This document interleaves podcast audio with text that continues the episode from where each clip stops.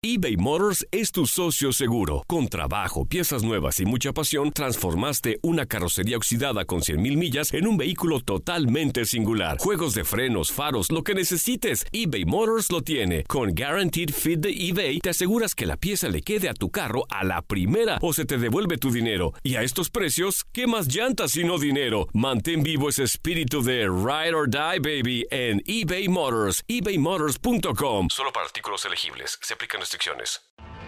Tienes mucho en tus manos. Pero con solo mover un dedo puedes dar marcha atrás con Pro Trailer Backup Assist disponible. Presentamos la nueva Ford F150 2024. Ya sea que estés trabajando al máximo o divirtiéndote al máximo, esta camioneta te respalda porque está hecha para ser una parte indispensable de tu equipo. Fuerza así de inteligente solo puede ser F150. Construida con orgullo Ford. Fuerza Ford. When something happens to your car, you might say,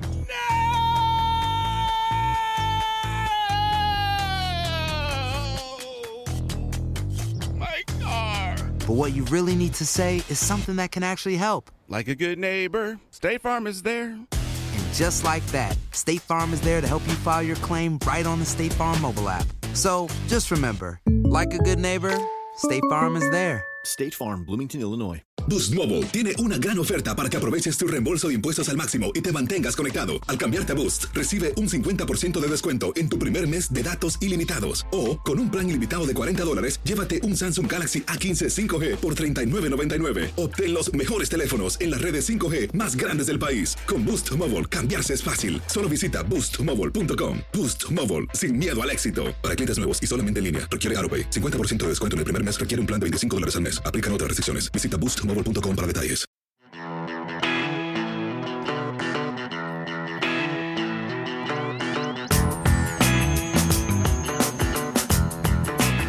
A poco más de una semana para las elecciones de mitad de periodo del 6 de noviembre, el país está sacudido por lo que parece ser un frustrado ataque contra políticos demócratas. servicio secreto halló dos paquetes explosivos, uno dirigido a la ex primera dama Hillary Clinton y el otro paquete fue enviado al expresidente Barack Obama. The president is certainly not responsible for sending suspicious packages. are an attack on our democracy itself. Esto es Politiqueando, el podcast de política de univisionnoticias.com y yo soy Carlos Chirinos.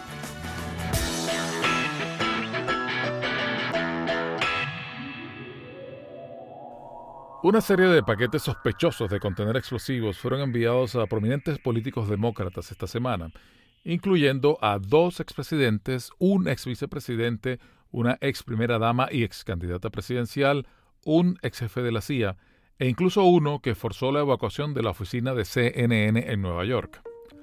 Todos estos objetivos de los sobres sospechosos tienen en común ser duros críticos del presidente Trump y también haber recibido de parte de él fuertes descalificativos.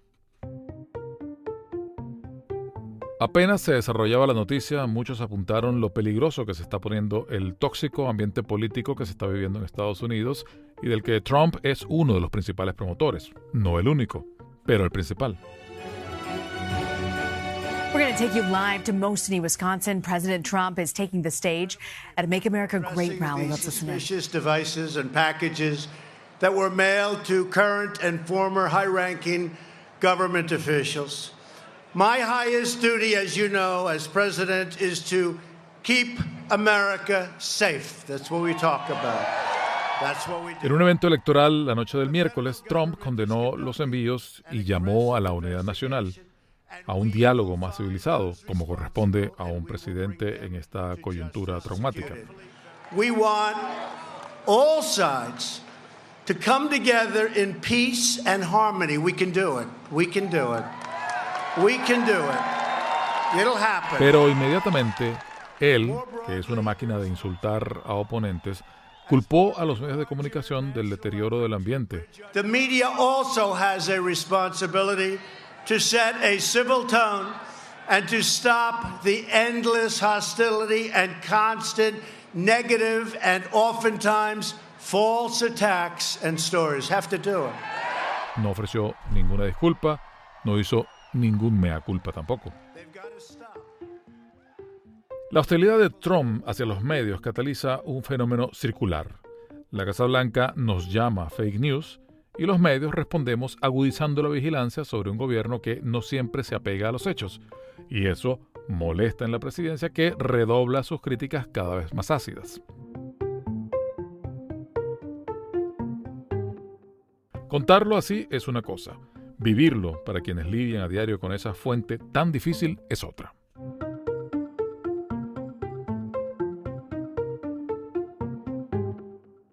Estamos conversando con Janet Rodríguez, ella es la corresponsal en la Casa Blanca de Univision Noticias. Janet, te saludo con estas noticias que tenemos que enrarecen bastante el ambiente y la cobertura política, ¿no? Así es, así es. La verdad es que para nosotros que cubrimos la Casa Blanca, que estamos ahí a diario, pues es una alarma, es una preocupación y la verdad que es una nueva manera de trabajar que no habíamos visto antes con este temor de en que cualquier momento a cualquiera de nosotros nos pueda llegar un paquete como los que han llegado ayer y los que siguen llegando esta mañana a sus destinatarios, que ya sabemos que son personas a las que el presidente ha atacado fuertemente una y otra vez. justamente el presidente ha sido señalado por muchos como una parte importante de ese deterioro del debate político. Él es una persona que suele insultar a sus oponentes, llamarlos con sobrenombres que a veces suenan hasta un poco infantiles, pero que son peligrosos si no fueran infantiles, a raíz de lo que estamos viendo justamente. E incluso alguna vez ha hecho unas, podría entenderse como veladas amenazas que algunos podrían interpretar como una invitación a la violencia, ¿no?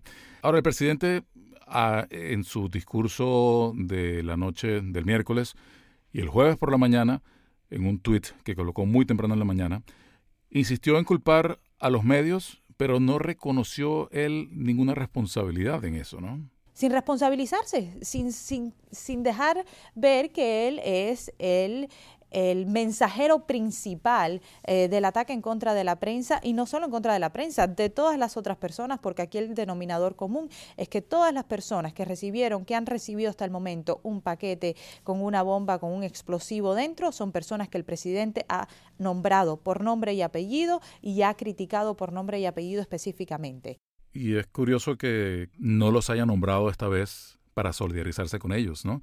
No nombró al presidente Obama, no nombró a Hillary Clinton, cuando tú bien dices, él a cada rato se refiere, sobre todo a Hillary Clinton, ¿no? Es un nombre que no olvida desde la campaña electoral de 2016. Y Carlos, y no solo no los nombró, pero este miércoles en la noche, cuando el presidente se presenta ante una base animada allí en Wisconsin y la base empieza a gritar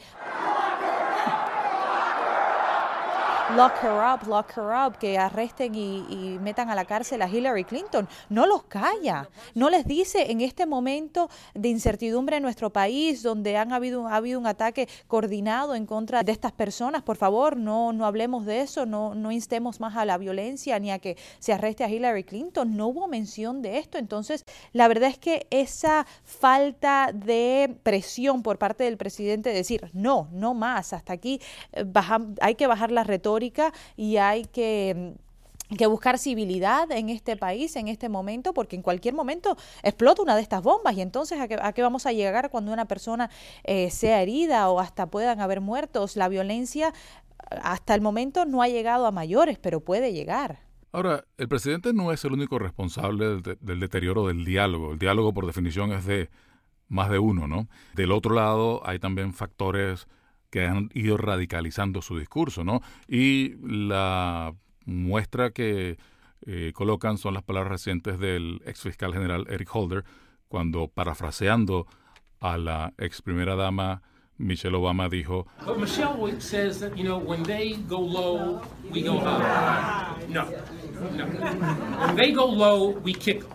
Cuando los republicanos descienden, la primera dama dijo, eh, nosotros subimos. Eric Holder dijo, cuando los republicanos descienden, nosotros los pateamos.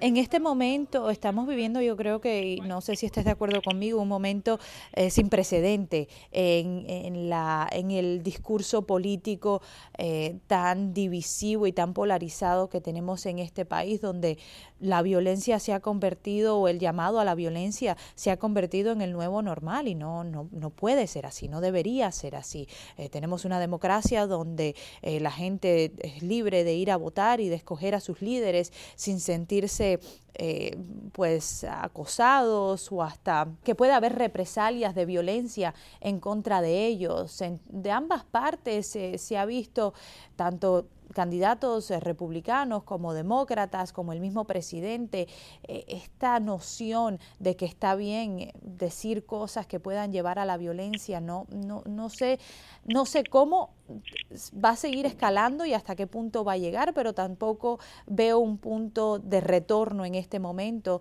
donde empezamos a bajar el tono eh, y, llegamos a, a, a, lo mejor a donde estábamos hace ni dos años, porque esto ya viene desde la campaña. Justamente la campaña no terminó en el 2016.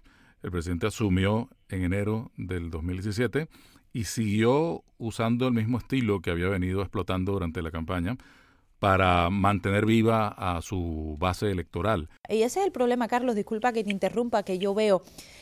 ¿Cómo se anima la base del presidente Trump ante estos eh, animosidad ante la prensa y ante los eh, candidatos eh, demócratas. Ver toda esta gente en los rallies eh, aplaudiendo cuando el presidente habla de, que está bien agredir a un reportero o de que está bien criticar a, un medio de la prensa y la gente sigue animada ante esa retórica. Eso para mí es lo más preocupante. But you did not say that the press is not the enemy of the people. I think the president has made his position known. I also think it's ironic. I'm, I'm trying to answer your question. Okay, well, I, I, politely waited and I even called on you despite the fact that you interrupted me while calling on your colleague. Well, you I said it's ironic. Which is why I interrupted. I'm trying. But if you if you finish, if you would not mind letting me have a follow up, that would be fine. But it's ironic. Yo nunca me imaginé, mira, por ejemplo, que en una conferencia de prensa, en un briefing de la Casa Blanca, en vez de hablar de política, de soluciones, estuviéramos hablando de la pelea de tú eres malo, yo soy bueno y, y, porque tú estás diciendo mentiras y si tú sigues diciendo mentiras, nosotros te vamos a votar de aquí. Un ataque constante ante la prensa que yo nunca he visto en Washington y nunca me imaginé ni que fuera a durar tanto en esta Casa Blanca, ni que escalara la manera que ha escalado, ni que se convirtiera en el pan de cada día en la Casa Blanca, de que si no hay una pelea entre un medio de la prensa y Sarah Sanders, un medio de la prensa y el presidente, un medio de la prensa y un miembro del gabinete, no es un día normal en la Casa Blanca. Ahora, pero eh, todas las Casas Blancas, todos los gobiernos han tenido relaciones tensas con la prensa, ¿no? Absolutamente, absolutamente. Y no descuidemos de que eh, también en los tiempos de Obama había una, una relación muy tensa con la cadena Fox, por ejemplo.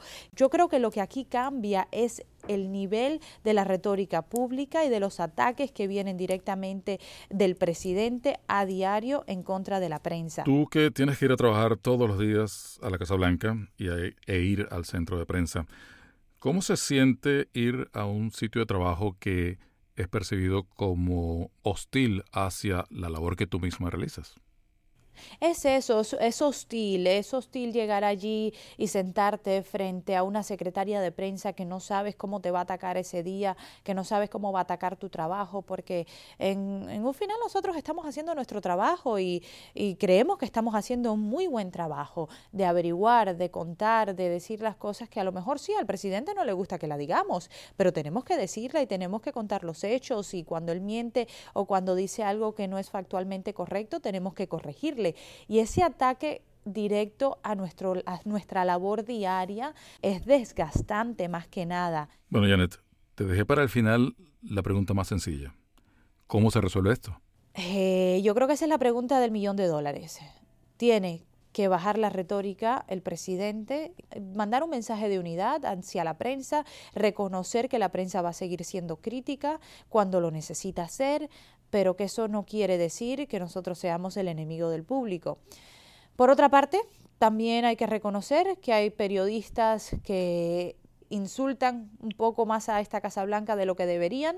Eh, yo creo que de ambas partes tenemos que eh, ver cómo esto ya de una manera muy real se ha convertido en, una amenaza violenta tanto para todo el que critica al presidente como para la prensa y que si no le ponemos una tapa, esta olla va a explotar y va, a llegar el momento donde, eh, donde alguien va a sufrir algún ataque ya físico.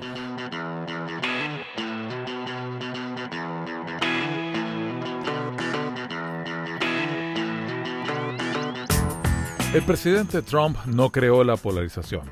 Ese es un fenómeno que tiene varios años en gestación, pero la ha exacerbado y se ha aprovechado electoralmente de ella, como está haciendo ahora mismo por estos días, explotando el miedo a la inmigración indocumentada mostrando la caravana de migrantes centroamericanos que se desplaza entre Honduras y México.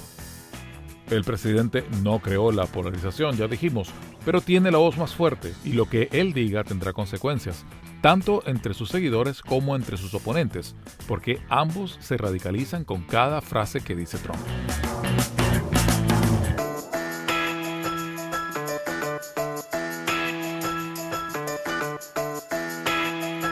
Hasta aquí esta edición de Politiqueando.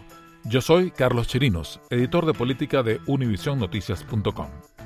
Si les gusta lo que escuchan, suscríbanse a nuestro podcast en iTunes y en Art19, que es ART número 19, Art19. Pronto tendremos otras plataformas disponibles. Les iremos avisando. Hasta la próxima.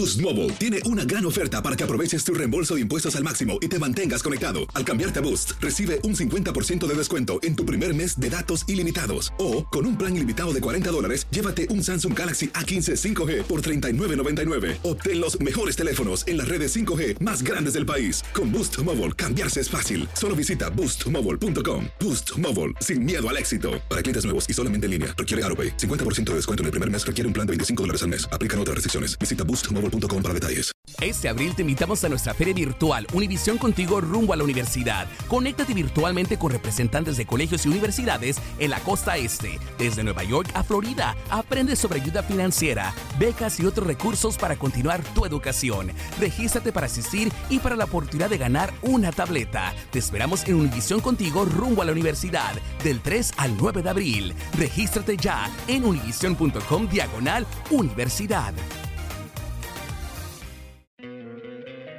¿No te encantaría tener 100 dólares extra en tu bolsillo?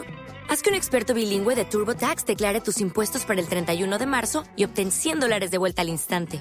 Porque no importa cuáles hayan sido tus logros del año pasado, TurboTax hace que cuenten. Obtén 100 dólares de vuelta y tus impuestos con 100% de precisión. Solo con Intuit TurboTax. Debes declarar para el 31 de marzo. Crédito solo aplicable al costo de la presentación federal con TurboTax Full Service. Oferta sujeta a cambios o cancelación en cualquier momento. O'Reilly Auto Parts puede ayudarte a encontrar un taller mecánico cerca de ti. Para más información, llama a tu tienda O'Reilly Auto Parts o visita oreillyauto.com.